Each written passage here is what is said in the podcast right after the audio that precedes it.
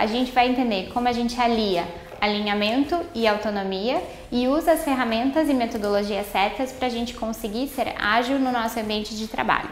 Para isso, a primeira ferramenta que a gente tem que usar somos nós mesmos.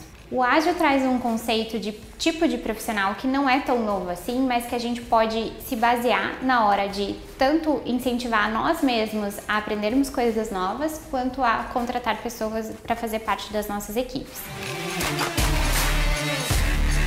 Esse tipo de profissional é chamado profissional T-shaped. Ele é um profissional em forma de T. Ou seja, ele tem habilidades específicas na sua área de, de atuação, que pode ser, por exemplo, recursos humanos, e ele tem abrangência o suficiente que vem junto com conhecimentos, experiências, outras áreas, outros conhecimentos, outras metodologias e ferramentas que vão ajudar esse profissional na sua área de especialização. Então, como que isso funciona na prática? Eu conheço profissionais de desenvolvimento de software que me ensinam uma certa metodologia que eles usam lá e eu posso tentar aplicar essa metodologia dentro dos recursos humanos. Mas eu não consigo aplicar outras metodologias se eu não tenho a abrangência para conversar com essas pessoas e aprender metodologias novas. Então, esse tipo de profissional em forma de T é um profissional que está sempre desenvolvendo habilidades novas, tanto técnicas quanto comportamentais, para se tornar um profissional mais completo e conseguir trazer conhecimentos diversos para dentro da sua própria área. E por que não levar conhecimentos específicos de sua área para outras áreas? Outras áreas podem se aproveitar, por exemplo, de conhecimentos do, de recursos humanos de recrutamento e seleção, desenvolvimento, mentoria, coaching e assim por diante, em suas áreas de negócios, assim como a gente pode se aproveitar dos conhecimentos e metodologias de outras áreas. Vamos dar um exemplo para se tornar um pouquinho mais palpável. Por exemplo, o que uma metodologia que chama inbound marketing tem a ver com RH? A princípio, não muita coisa. Mas quando a gente começa a olhar em detalhes que essa metodologia é uma metodologia aplicada à área de vendas, por exemplo, para a gente conseguir mais leads, ou seja, mais contatos para a área de vendas, talvez a gente possa utilizar essa mesma metodologia olhando para o nosso recrutamento e seleção, por exemplo, atraindo mais candidatos com o mesmo tipo de metodologia. Então, a gente precisa ser, como profissional de recursos humanos, atento a outras metodologias que podem ser minimamente semelhantes aos processos que a gente faz para a gente conseguir se aproveitar delas. Agora que a gente entendeu que tem diversas ferramentas e que nós, na verdade, somos a principal delas para fazer essa mudança acontecer e para a gente conseguir trazer novas ferramentas, conceitos e metodologias para dentro do RH, a gente vai falar de mais duas ferramentas como exemplo de coisas que a gente pode absorver dentro dos recursos humanos que são, na verdade, de outras áreas, mas a ideia é que a gente vá cada vez mais longe e busque cada vez mais outros conhecimentos em relação a outras áreas, para a gente conseguir se tornar uma área mais estratégica, mais inovadora e trazendo conceitos novos a todo momento para dentro das nossas equipes. A próxima ferramenta que a gente vai ver vai ser o Kanban. O Kanban é uma metodologia ágil de gestão de projetos e a gente vai chamar um convidado para falar um pouquinho mais especificamente sobre ele para a gente. Oi pessoal, tudo bem? Meu nome é Bruno, eu sou desenvolvedor no Pipefy e hoje a gente vai aprender um pouquinho sobre o método Kanban, ou também chamado de Lean Kanban. A palavra japonesa Kanban significa cartão, e no Lean, em várias metodologias ágeis, ele significa o quadro onde cartões que representam demandas fluem através do seu fluxo de trabalho. O método Kanban foi oficialmente criado em 2010 com a publicação do livro Kanban pelo David Anderson, mas ele vem sendo desenvolvido há vários anos por vários autores que têm o objetivo de aplicar a filosofia Lean dentro do desenvolvimento de software. Para quem não sabe, o Lean é uma filosofia de gestão com as suas origens lá pelo volta dos anos 40, 50 na Toyota e no sistema Toyota de produção. Essa filosofia pega três grandes princípios. O primeiro é colocar o seu cliente, seja ele interno ou externo, no centro e descobrir o que é valor para ele e como entregar esse valor. O segundo princípio é reduzir o desperdício para otimizar a entrega desse valor. E o terceiro é melhorar de forma contínua, que a gente chama de Kaizen. Além disso, ele introduziu diversas ferramentas, como o quadro Kanban, para otimizar os nossos fluxos, aplicando o sistema puxado, gestão à vista e dessa forma melhorar a comunicação entre as áreas. Portanto, o método Kanban ele é a aplicação desses princípios Lean para áreas do conhecimento, como desenvolvimento de software e processos da área de recursos humanos. O método Kanban possui três princípios. O primeiro deles é começar com o que você já tem hoje. O segundo é concordar em buscar uma abordagem evolucionária para a mudança. E o terceiro é encorajar atos de liderança no seu time. Você não precisa abandonar tudo que você tem hoje para começar a usar o Kanban. Você pode começar com o que você tem e, de forma evolucionária, aplicar mudanças para otimizar e melhorar o seu processo. Para isso, você precisa encorajar atos de liderança no seu time, fazer com que todo o seu time ajude, acompanhe o quadro e proponha melhorias no seu processo aos poucos. Para aplicar esses princípios, o método Kanban definiu algumas práticas que a gente deve seguir. A primeira delas é visualizar o seu fluxo, que é basicamente utilizar um quadro Kanban. A segunda prática é limitar o trabalho em progresso, ou seja, a quantidade de demandas que você faz ao mesmo tempo. O ser humano não consegue trabalhar em duas coisas ao mesmo tempo. Por isso é importante que a gente limite a quantidade de coisas que a gente faz junto, para que a gente possa focar e entregar aquela tarefa o mais rápido possível. A terceira prática é medir e gerenciar o nosso fluxo. A gente não consegue melhorar aquilo que a gente não consegue medir. Por isso é importante que a gente meça o nosso fluxo para que a gente possa encontrar lugares e oportunidades de melhoria. Para isso, a gente queria uh, indicar três métricas que você pode começar a usar. A primeira delas é o throughput, ou o que a gente chama de vazão. O throughput é a quantidade de demandas que você entrega. Por exemplo, se é um processo de contratação, quantas pessoas você contratou ou rejeitou. Se é um processo de pedido de férias, quantas, quantos pedidos você respondeu e assim por diante medindo a sua vazão, você consegue ter uma ideia de quantas tarefas você consegue entregar num determinado período de tempo, que pode ser uma semana, um mês ou por dias. Dessa forma, você consegue ter uma certa previsibilidade de quanto você vai conseguir entregar e até de quando você vai conseguir entregar as tarefas. Se você tem, por exemplo, 10 pedidos e você consegue só responder dois por semana, você vai precisar de 5 semanas para atender tudo. A segunda métrica que a gente queria indicar, que é legal de medir, é o seu lead time, ou seja, a quantidade de dias que uma demanda demora dentro do seu processo. Ou seja, é o tempo que, desde que você recebeu uma indicação de um candidato até quando você dá uma resposta para ele, seja uma positiva ou uma negativa. A terceira métrica que a gente queria sugerir é medir o tempo que cada fase está demorando. Com isso, você consegue saber as fases que demoram mais, ou seja, o gargalo, aquela fase que ah, demora mais tempo dentro do seu processo.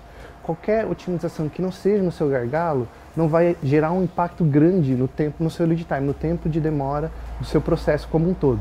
Por isso é importante você medir cada fase para você poder achar os melhores lugares para você propor melhorias para o seu processo. A quarta prática que o método Kanban sugere é tornar as políticas do processo explícitas, ou seja, deixar claro quais são os requisitos para que uma demanda mude de uma fase para outra. Por exemplo, num processo de contratação, você pode ter que, para passar da primeira fase, onde você recebe uma indicação, você precisa ter alguns dados desse candidato, como por exemplo telefone, LinkedIn, currículo, para que ele possa passar por uma fase de entrevista, por exemplo. Dessa forma, quando a gente deixa de, de forma explícita as políticas, a gente pode seguir de forma clara e correta o nosso processo. A quinta prática do método Kanban é implementar mecanismos de feedback. De tempos em tempos, você precisa parar com a sua equipe para discutir como é que está a saúde do seu processo, olhar suas métricas, olhar, procurar pontos de melhoria ou de correções, problemas que você está tendo no seu processo. Então você tem que parar de tempos em tempos para discutir com toda a sua equipe uh, o que pode ser melhorar. E a sexta prática uh, do método Kanban é melhorar colaborativamente e evoluir incrementalmente. Após esses processos de feedback, você deve sentar e procurar melhorias junto com todo o seu time. Todo time deve acompanhar as métricas, olhar o quadro e sugerir mudanças para que a gente possa estar cada vez mais alcançando novas melhorias, otimizar o nosso processo. A gente viu as práticas que o método Kanban sugere. E um dos lemas do Kanban é que você pode começar hoje. E como é que a gente faz ah, para começar com o Kanban na nossa empresa, com o nosso departamento? Como é que a gente aplica o método Kanban em algum dos nossos processos? Bom, eu queria passar alguns passos com vocês para a gente começar. O primeiro passo que a gente deve fazer é entender quem que é o nosso cliente. Seja ele interno, talvez algum outro departamento para qual a gente fazer uma contratação, ou talvez o nosso funcionário que tem algum pedido de um benefício, ou um pedido de férias. A gente precisa entender qual que é o nosso cliente. Pode ser um cliente externo, talvez uma outra empresa para a qual você vai prestar serviços. a gente precisa entender qual é o cliente e o que, que é o valor, qual que é o resultado que ele espera. Para isso, a gente procurar entregar o melhor valor, entregar o melhor resultado para esse cliente. O segundo passo que a gente tem que tomar é identificar quais são as insatisfações do nosso processo atual. A gente precisa entender quais são os problemas e o que a gente quer melhorar, para que a gente, durante todo o processo de aplicação do método Kanban, a gente achar os pontos de melhoria, achar a melhor forma de desenvolver esse fluxo. O terceiro passo é analisar a demanda atual, ou seja, entender o que, que a gente já tem que fazer, o que a gente já está trabalhando e quais são as próximas coisas que a gente vai trabalhar. Para isso, a nossa sugestão é você escrever em algum cartão ou criar um novo card no seu sistema digital com todas as demandas que você já tem. O quarto passo é analisar a capacidade que o seu time tem. A gente precisa saber quantas demandas, quantas contratações, quantas entrevistas a gente consegue fazer por um determinado período de tempo. A gente não pode sobrecarregar o nosso sistema. Por isso a gente precisa entender o quanto que a gente é capaz de entregar. O quinto passo é modelar o fluxo de trabalho. É olhar quais são as etapas de cada processo que a gente vai implementar. É olhar quais são as políticas dessas etapas e começar a desenhar esse fluxo. Ainda não é montar o quadro, mas sim pensar qual que é o passo a passo do nosso processo. É importante ressaltar que num fluxo, uma tarefa, uma demanda nunca volta para uma fase anterior. A tarefa, a demanda deve sempre seguir para a conclusão. Se por acaso você não vai terminar aquela tarefa, você deve cancelar ela e começar uma nova. O sexto passo é identificar as classes de serviço, ou seja, os tipos de demanda que você tem. Talvez você tenha demandas urgentes, demandas com data fixa, com prazo, demandas que são normais, demandas que ainda não são tão relevantes, demandas que devem ser entregues daqui muito, muito tempo e podem esperar. A gente precisa identificar esses tipos de, de serviço, essas classes de serviço, para a gente poder tratar elas da forma correta. Por exemplo, uma demanda urgente ou uma, uma vaga urgente, a gente deve tratar ela com prioridade. Uma demanda com prazo, você deve tratar ela de forma diferente do que uma demanda normal ou de uma demanda que não é tão significante no momento. O sétimo passo, aí sim, é desenhar o seu quadro Kanban, que é você colocar as fases, deixar as políticas bem explícitas, bem claras de cada fase, definir como é que vai ser o seu cartão, a sua demanda, quais vão ser as informações em cada etapa, as informações que você vai deixar no seu cartão e desenhar e tudo isso. E aí você pode montar esse quadro de forma física ou mesmo de forma digital, como por exemplo com o Pipefy. E o último passo para você aplicar o método Kanban dentro do seu processo, dentro do seu departamento, é você compartilhar o seu sistema e o seu quadro e negociar a sua utilização com todas as pessoas que vão estar envolvidas. Todo o seu time, os seus clientes que vão receber as demandas, deixar claro quais são as etapas, quais são os requisitos para que a gente possa seguir naquele quadro e aí a gente começar de fato a utilização do método Kanban completinho no nosso processo. Esses são os passos para você começar a aplicar o método Kanban no seu time, no seu departamento, nos seus processos.